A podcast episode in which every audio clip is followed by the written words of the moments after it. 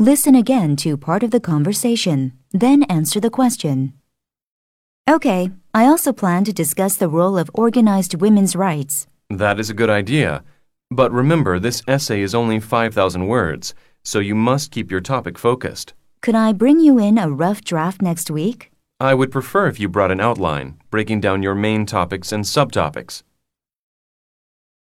Number 2. What can be inferred about the professor when he says this? I would prefer if you brought an outline, breaking down your main topics and subtopics.